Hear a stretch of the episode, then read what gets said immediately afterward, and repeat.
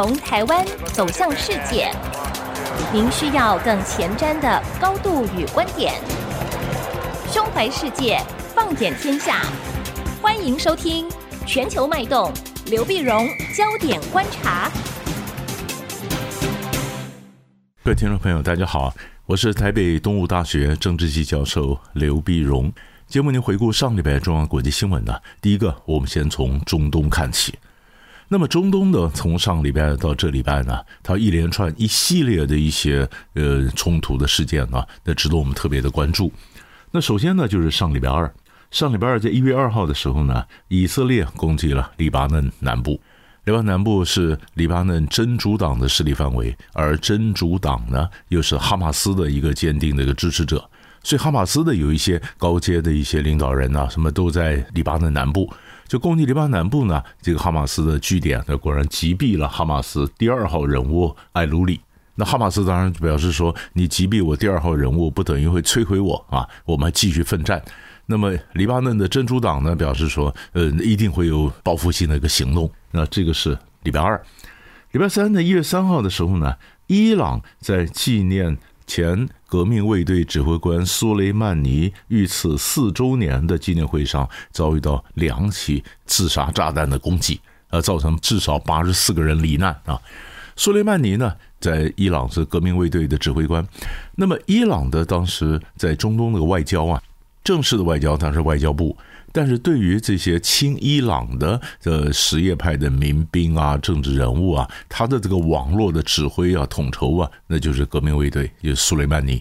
四年前呢，美国用无人机啊狙杀了苏雷曼尼，那当然就引起伊朗跟美国关系更多陷入紧张。就这一次呢，纪念苏雷曼尼的呃这个纪念会上发生两起的爆炸案，当马上就想到说是不是又是以色列干的哈？后来是伊斯兰国说是他们干的。啊，就可见呢，他的这个组织发展呢，伊斯兰国跟伊朗是不对盘，伊朗是什叶派，伊斯兰国就 IS 这些人逊尼派，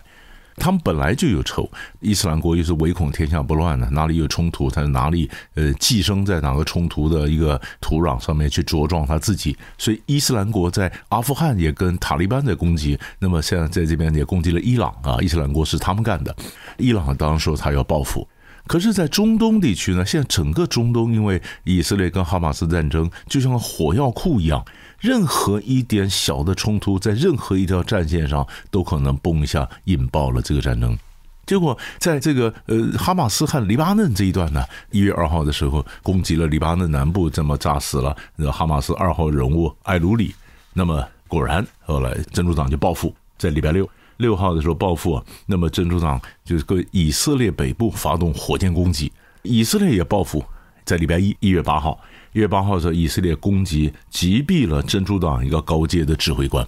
那三个事件加起来，会不会造成整个战争呃扩大到以色列跟真主党的一个战争呢？那目前大家基本上都还能克制，可是如果真的引爆的话，这情势非常危险。所以美国呢又发动了新一波的这个外交攻势，希望大家能够冷静，希望能够谈出一个外交的一个解决方案啊。所以布林肯呢，那么在礼拜四晚上就出发了，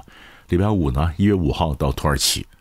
鄂尔多安总统跟哈马斯的关系非常好，他到土耳其跟鄂尔多安谈，也到了希腊啊。那希腊，希腊跟土耳其之间有紧张关系啊，那也当然也到希腊，希腊呢也谈这个整个中东的地中海这个情势。然后完了以后呢，布林肯呢就到阿联酋，到沙乌地阿拉伯，跟他们这个王储啊、国王啊会面。会面完以后，然后到以色列。到以色列，以色列完了以后呢，当然还去见哈马，见这个呃巴勒斯坦的阿巴斯啊。阿巴斯完了以后，他到埃及，这一连串的一个旋风式的一个访问，主要在讨论什么呢？就是战争结束之后怎么稳住重建加萨。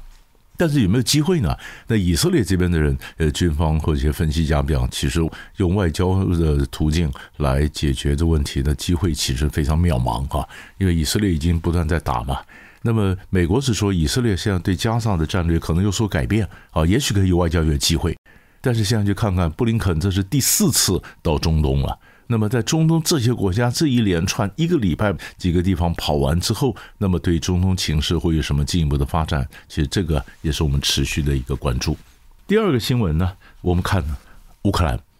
白宫在上礼拜四，一月四号的时候呢，表示啊，就证实在十二月三十号和一月二号两天呢，俄国两度朝乌克兰发射短程的弹道飞弹。那这没什么了不起，了不起的地方是这个弹道飞弹是北韩做的。北韩做的，就俄国，因为他的武器打的被国际上杯葛了之后呢，他向北韩这个要求支援，北韩支援了他的武器给俄国，俄国在过年这段时间，十二月三十号、一月二号就发射了北韩的这个短程的弹道飞弹，这这个对整个局势有很大的影响，起码在三个点受到影响。第一影响什么呢？就是这样子，在实际战场上运用，俄国可以帮助北韩搜集到很多他飞弹试射拿不到的一些呃数据，比如说准确度啊，啊，那导引系统啊，到底能不能有正常的发挥功能啊？像这些你要在战场上打了以后才知道，哎，这个数据对北韩的飞弹发展上是有非常大的一个注意啊。那第二个呢，那就是乌克兰这边用的防空系统啊，跟南韩是一样的，都是美国的。那美国呢？从北韩的飞弹打过去，乌克兰怎么防？北韩飞弹效果怎么样？这也是可以让北韩收集数据，将来如果打南韩的时候，可以有更可靠的一个数据。第三个就政治上了，政治上就是北韩援助了俄国，那他要什么回报呢？那呃，西方的分析家就讲了，那可能是要俄国回报，比如说战机啊，呃，地对空飞弹呐，装甲车啊，以及其他的先进技术。这些东西加起来的话，无疑会造成东北亚这个情势的一个紧张，然后造成新的一个军备竞赛。好，所以这个也是我们所关注的一个联动式这个反应。这是两场战争最新的发展。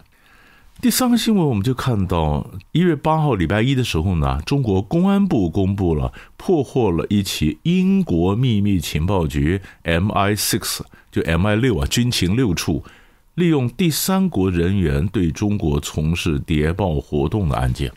那么根据中国大陆公布呢，就是二零一五年的时候呢，英国军情六处 MI6 啊，将外籍人员呢，一个姓黄的一个华裔啊，发展成为情报合作关系。那么他是以外籍顾问的一个顾问公司顾问的一个身份呢，进入到中国，然后建立情报网络，然后收集个情报。